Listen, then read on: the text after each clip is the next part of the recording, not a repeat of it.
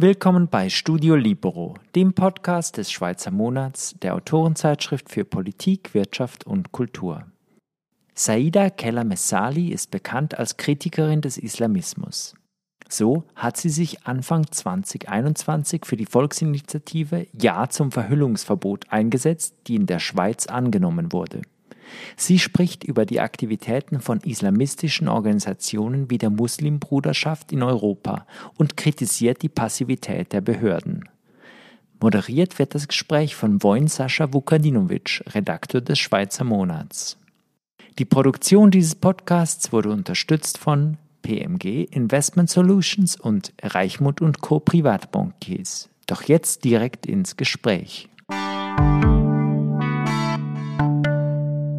Frau Keller-Messali, willkommen. Sie sind Romanistin, Menschenrechtsaktivistin und Präsidentin des Schweizer Forums für einen fortschrittlichen Islam.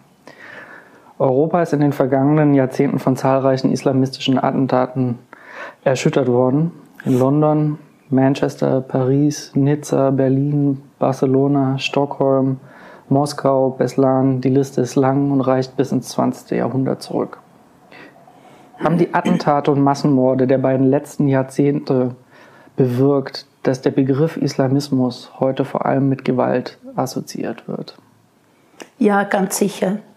Ähm, eigentlich äh, ja, wird er, wurde er schon immer mit Gewalt assoziiert, also schon bevor diese Anschläge stattgefunden haben in Europa, also schon in arabischen Ländern wurden wurde der Islamismus, das heißt der politische Islam, ein Islam, der politische Ziele verfolgt, eigentlich immer äh, mit Gewalt in Verbindung gebracht.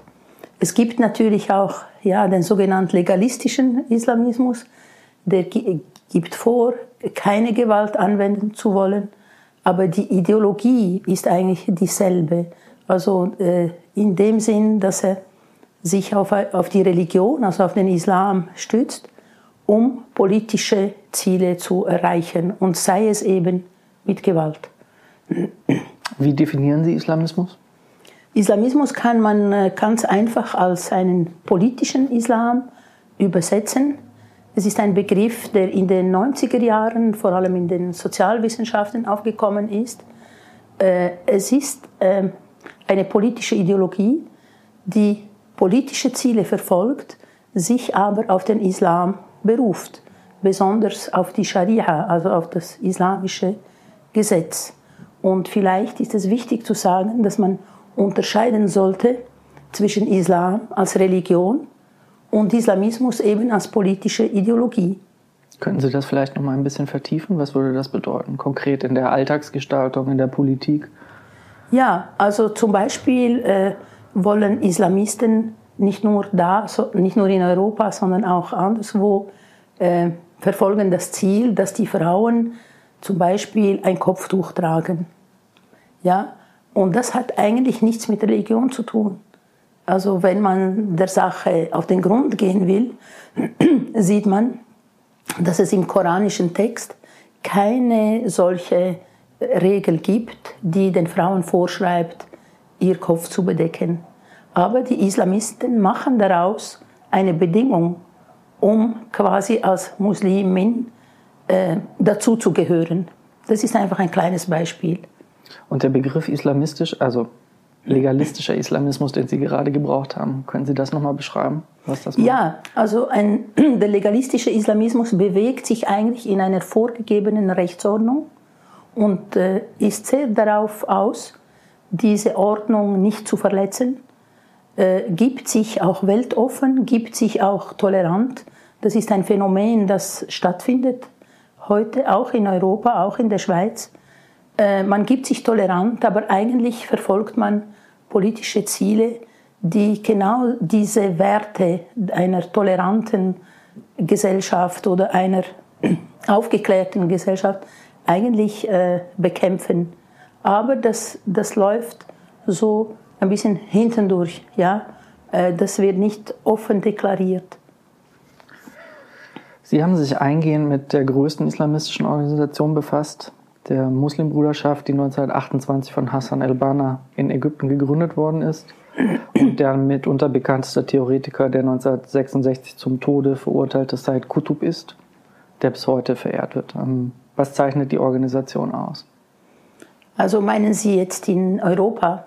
Ja, also ich habe mich in einem sehr kurzen Film, übrigens äh, aus Budgetgründen ist er sehr kurz geworden, äh, damit befasst, den Leuten zu erklären, was wir für Strukturen haben in Europa und weshalb sie problematisch sind.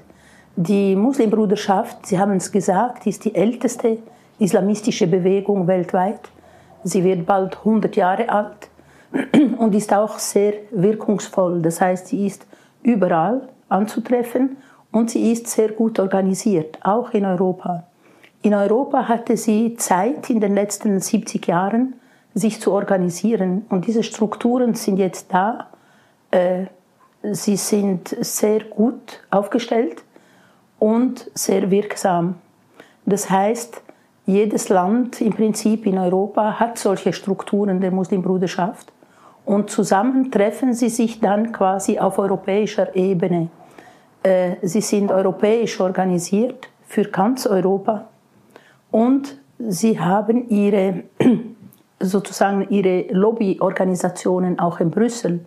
Und das führt dazu, dass es manchmal sehr merkwürdige Entscheide gibt.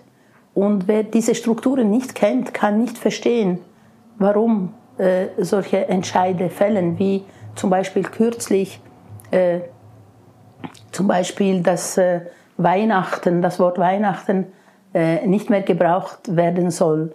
Dass, wenn man der Sache auf den Grund geht, kommt man, findet man die Spur zurück zur Muslimbruderschaft, zu ihren Organisationen in Brüssel, die genau solche Dinge im Namen der Diskriminierung oder der Toleranz oder äh, weil sie ja angeblich gegen Islamophobie tätig sind. Äh, genau diese Spuren führen dann dorthin zurück und man beginnt zu verstehen, weshalb plötzlich solche ganz merkwürdige Entscheidungen äh, bekannt werden. Lassen Sie uns darauf zurückkommen und vielleicht einen Schritt zurückgehen, denn die Muslimbruderschaft hatte ihre Wirkmächtigkeit zunächst in Ägypten entfaltet, was aber, das muss man ja hervorheben, denn das ist ja ein gewichtiger Punkt, um die Geschichte dieser Organisation zu verstehen, einmal ein säkular-nationalistisches Land gewesen ist. Ja, ja. Also nicht nur Ägypten, sondern überhaupt diese Gegend. Äh, da ist auch äh, Syrien zu erwähnen, Libyen, Irak, äh, all diese arabischsprachigen Länder waren früher mehrheitlich säkulare Regimes, die die Muslimbruderschaft auch verfolgt haben und verboten haben. Und das ist auch der Grund, weshalb so viele von der Muslimbruderschaft dann geflüchtet sind, weil die Repression war sehr groß ihnen gegenüber. Sie sind dann geflüchtet nach Europa, haben da politisches Asyl bekommen und konnten sich neu organisieren. Äh, man muss vielleicht auch sagen, dass, äh, ja, dass gewisse äh, westliche Mächte sie auch benutzt haben, quasi als, ja, als Mauer gegen den Kommunismus, den man damals so fürchtete. Und dass also gewisse westliche Länder nicht ganz unschuldig daran sind, dass die Muslimbruderschaft so erstarkt ist. Und man, lässt sie, man hat sie eigentlich in den letzten Jahrzehnten immer gewähren lassen. Können Sie den Zeitpunkt festmachen, wann in Europa zum ersten Mal darüber debattiert worden ist, dass man es hier vielleicht mit einem Problem zu tun haben könnte? Das ist äh, nicht sehr lange her. Also das ist ein Phänomen, das eher neu ist, dass gewisse Politiker das auszusprechen wagen und dass man auch von einem politischen Islam zu sprechen beginnt. Äh, das ist noch nicht sehr lange her. Und die, die das tun, die werden natürlich sofort äh, als rechts bezeichnet oder als Islamophobe. Ein Französisch, der französische Präsident Macron spricht ja von äh, Separatisme. Also jetzt, wo Frankreich gemerkt hat, dass eine ganze Parallelgesellschaft entstanden ist im Schatten dieser Toleranz, äh, im Schatten des äh, Multikulti, äh, jetzt äh, beginnt, beginnt die Politik quasi die, ja, die Notbremse zu aktivieren. Aber eigentlich hat man viel zu lange einfach zugeschaut und sie machen lassen und die Politik hat überhaupt nicht interveniert. Und was wir heute haben, die Probleme, die wir heute haben, gerade in Frankreich, aber auch in Deutschland und England, Belgien, Holland, das ist leider darauf zurückzuführen, dass, dass die Politik das einfach geduldet hat und nichts getan hat. Können Sie etwas dazu sagen, wie die Muslimbruderschaft in den Ländern, die Sie gerade aufgezählt haben, organisiert ist? Ja, ich habe es vorhin ein bisschen angetönt. Also sie sind äh, national organisiert, sehr oft in Islamverbänden. Und diese Verbände sind dann äh, organisiert europäisch. Also es gibt mehrere paneuropäische Organisationen der Muslimbruderschaft, zum Beispiel die European äh, Council for Fatwas and Research in äh, Dublin.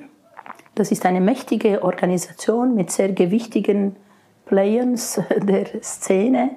Äh, äh, das, da ist auch der Mitbegründer ist Yusuf al-Qaradawi, ein bekannter Prediger von Al Jazeera also dem katarischen Sender, ein Mann, der zum Dschihad aufgerufen hat, ein Mann, der sehr äh, frauenfeindliche Positionen vertritt, der sehr äh, freiheitsfeindliche Positionen vertritt, der auch sehr antisemitische Positionen vertritt.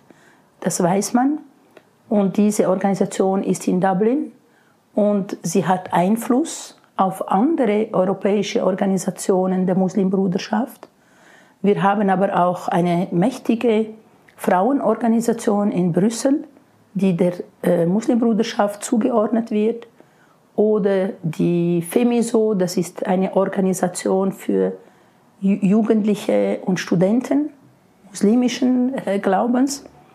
Äh, und das sind alles Organisationen, die versuchen, quasi die muslimische Bevölkerung in Europa auf die Seite zu nehmen, ja, sie gesondert zu behandeln, sie von, dem, von der restlichen Gesellschaft wegzubringen und sie quasi in diese muslimische Identität äh, wirklich äh, einzufangen und dort gefangen zu lassen. Es ist eigentlich ein Konzept aus meiner Sicht, das etwas Totalitäres hat, weil so werden die Menschen nicht als Individuen quasi äh, behandelt, sondern als, immer als Teil eines Kollektivs.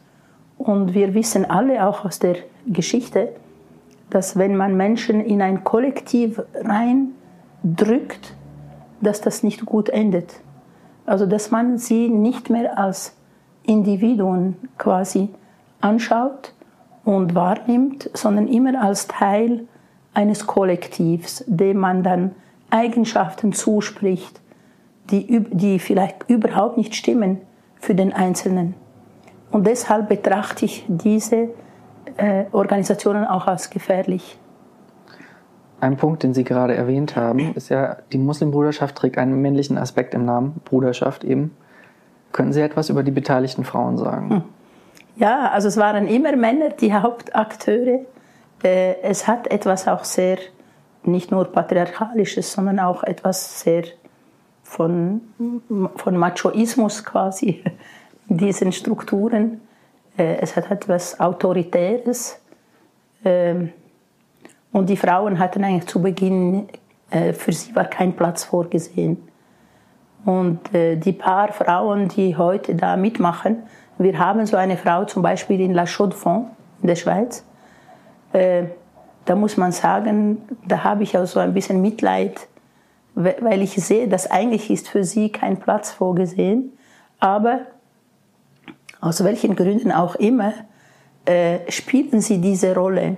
Also sie mit dem Kopftuch und dem langen Gewand sind, finden dann so eine kleine Nische bei diesen Herren, aber eigentlich ist diese Nische total unwürdig weil es wird nie einen Platz für Frauen dort haben, ein Platz, der ebenberechtigt ist, der ja gleichberechtigt ist. Äh, die sie äh, ja, in ihrer ganzen Person quasi anerkennt.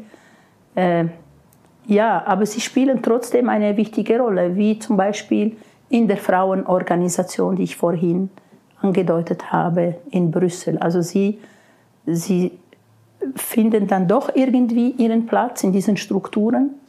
Vielleicht gefällt ihnen auch diese, ja, diese Macht auch, die sie dann über die Strukturen entfalten können, über die muslimische Bevölkerung. Aber ich denke, äh, auf Dauer ist das kein Platz für die Frauen. Selbst wenn sie manchmal sagen, sie seien halt muslimische Feministinnen, das ist, da hat es zu viele Widersprüche.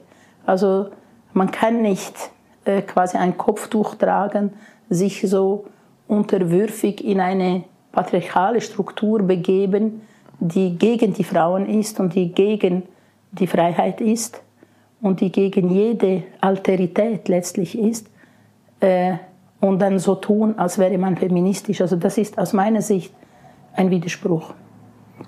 Könnten wir vielleicht noch mal kurz auf andere islamistische Organisationen zu sprechen kommen? Stehen diese, die es ja offensichtlich gibt, stehen diese im Konkurrenzverhältnis zur Moslembruderschaft? Also es ist so, dass die Muslimbruderschaft, äh, wie gesagt, die älteste ist, die älteste Form dieser islamistischen Organisationen. Sie ist eigentlich die Matrix für alle anderen, die danach gekommen sind. Also äh, sie, von ihr ausgehend, also von Ägypten ausgehend, gab es dann quasi Filialen in Jordanien, im damaligen Palästina, in Syrien, in Irak, überall in Nordafrika. Von dort aus hat sich das entwickelt. Es ging bis Indien, Pakistan, bis Afghanistan. Also Sie können die Taliban auf die Muslimbruderschaft zurückführen. Sie können die Jama'at al-Islam Islami in äh, Pakistan auf die Muslimbruderschaft äh, zurückführen, die Deobandi-Schule in Indien zurückführen auf die Muslimbruderschaft.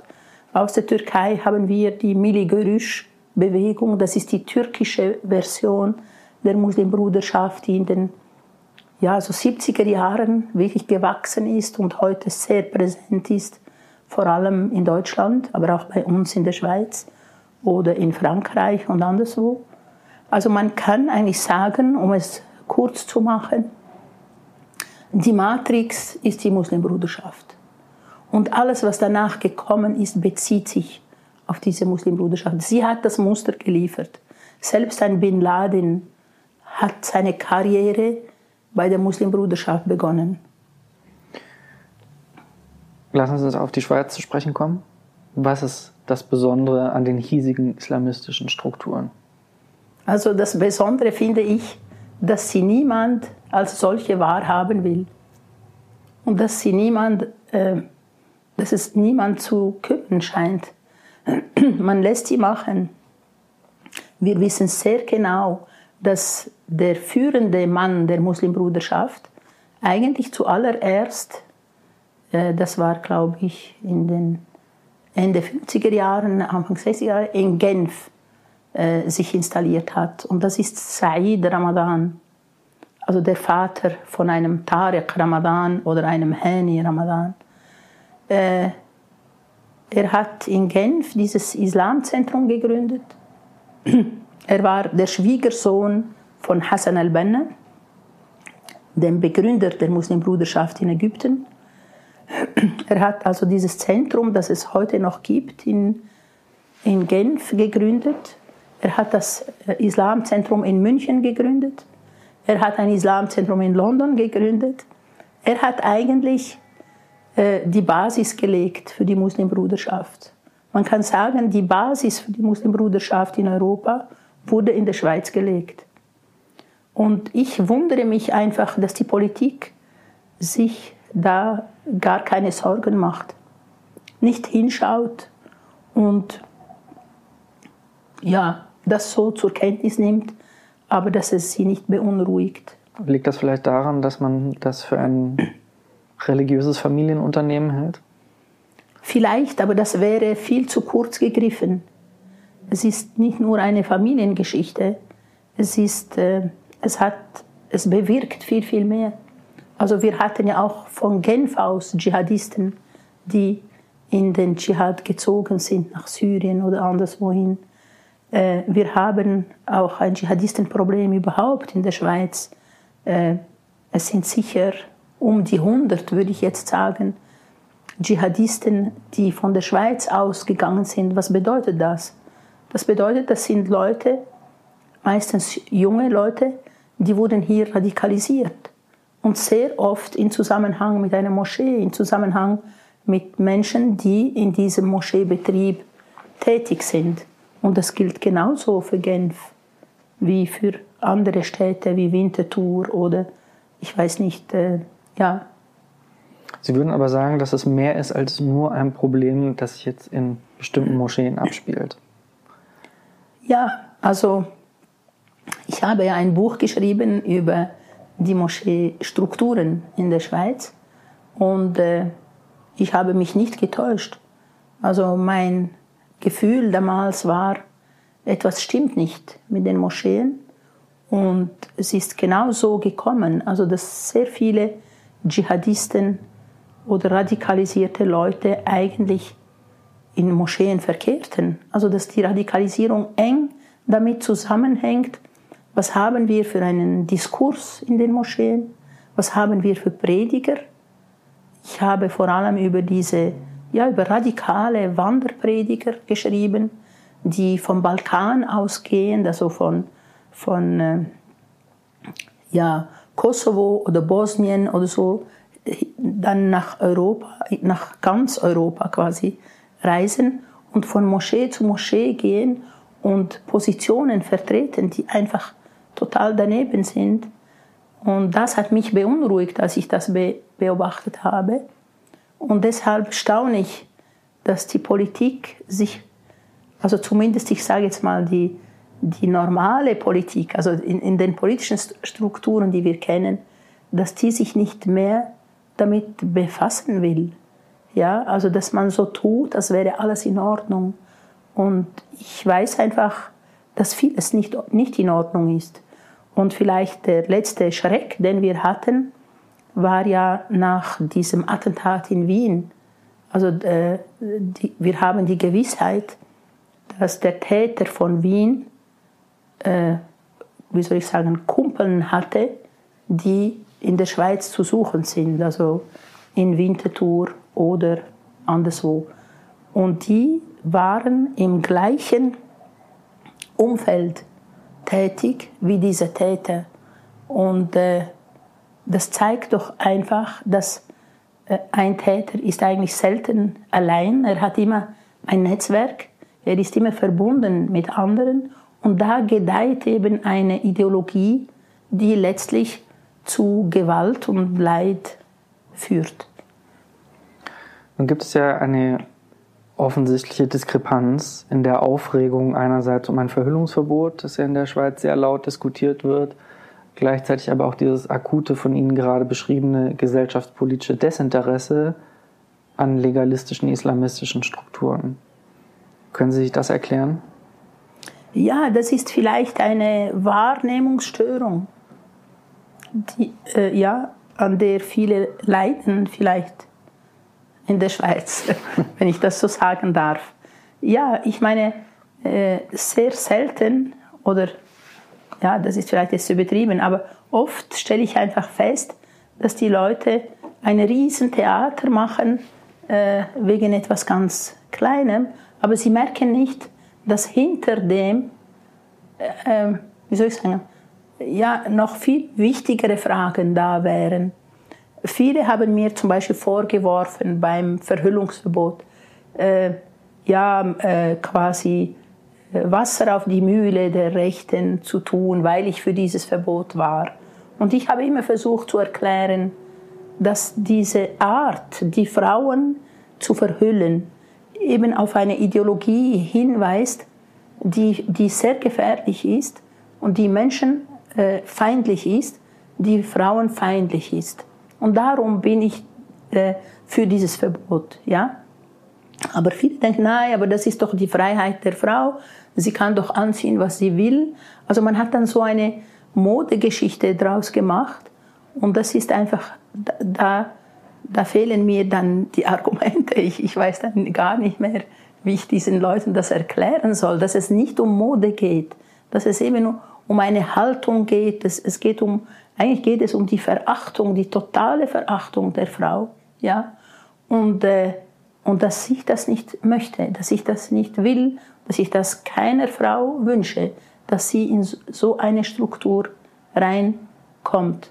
Also ich glaube, dass es hat natürlich auch damit zu tun, wie ein Thema auch medial äh, zu den Leuten kommt. Also wie wird ein Thema medial den Leuten präsentiert und erklärt. Aber äh, ich will mich nicht beklagen, wir haben ja die Abstimmung gewonnen. Sie haben einen Kurzfilm angefertigt, der über islamistische Strukturen aufklärt. Er heißt, welchen Islam wollen wir für Europa?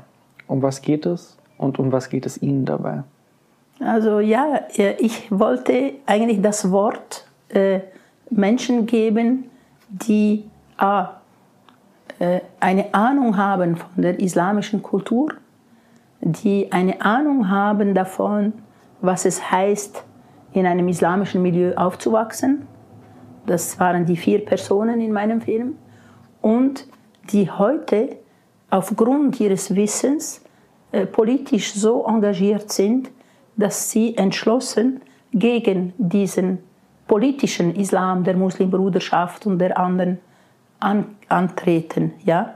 Also die zum Teil auch sehr viel riskieren.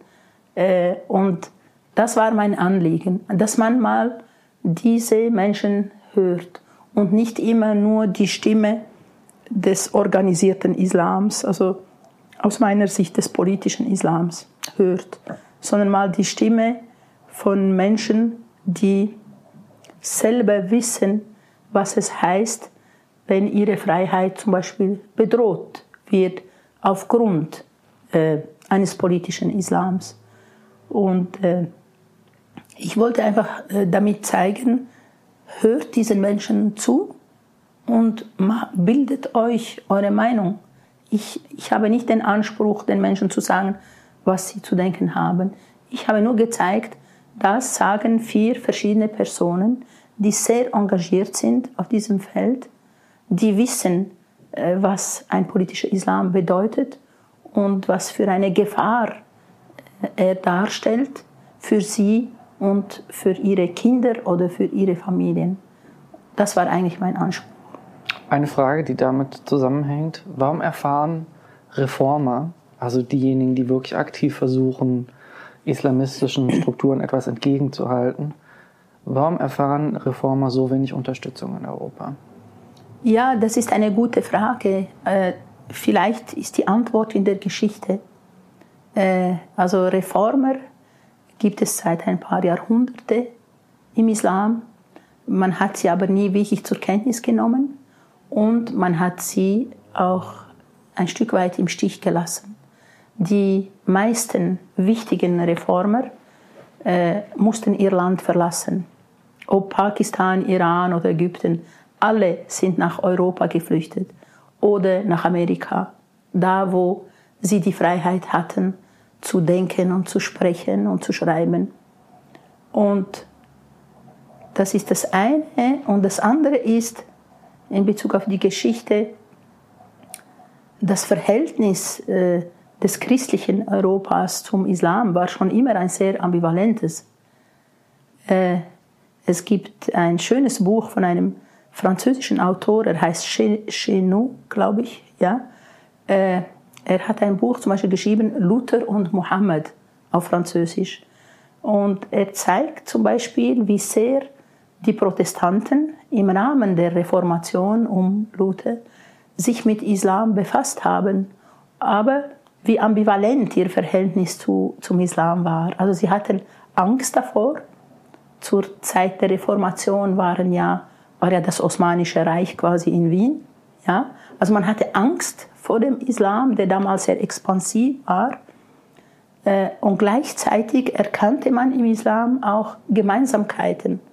Also wie zum Beispiel das Bilderverbot oder die Abneigung, Abneigung zu Klerus. Ja?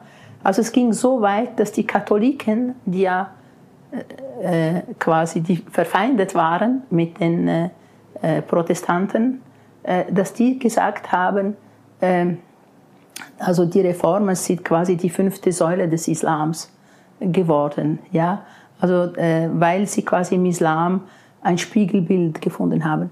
Ich will damit einfach sagen, äh, es gab in der Geschichte viele Reibungsfläche zwischen den Religionen und heute ist die nicht mehr so fruchtbar, weil gerade weil dieser politische Islam so gewalttätig geworden ist, weil wir eigentlich nur noch, von Terror sprechen können im Namen des Islams.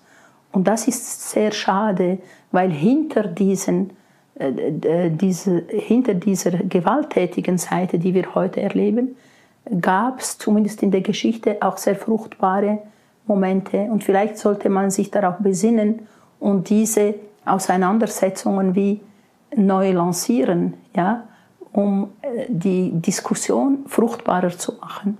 Aber wird eine solche Diskussion nicht total verstellt durch den Umstand, dass der Kulturrelativismus, der in der politischen Linken wirklich eine absolut dominante Position eingenommen hat in den letzten Jahrzehnten, also mindestens seit dem 11. September, eine solche Auseinandersetzung eigentlich unmöglich macht? Ja, da bin ich ganz einig mit Ihnen der Kulturrelativismus der Linken, der sogenannten Tiers-Mondiste, ja, äh, der verunmöglicht uns sehr viel. Äh, äh, heute ist es so, dass äh, wenn man den Islam schon nur kritisiert, wird man als Islamophobiker hingestellt. Äh, also das muss man zuerst mal erfassen.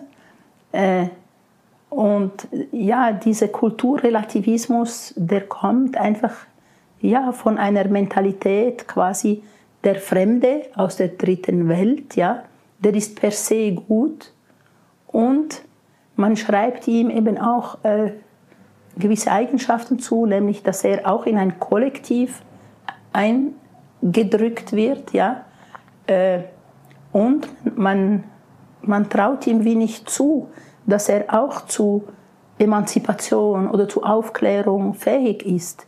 Das ist meine Erfahrung, leider. Also man, man hat das Gefühl, alle, die aus der Fremde kommen, die sind gut und wir haben sie zu beschützen. Das heißt, diese Menschen müssen immer in der Opferrolle bleiben, damit man sie beschützen kann.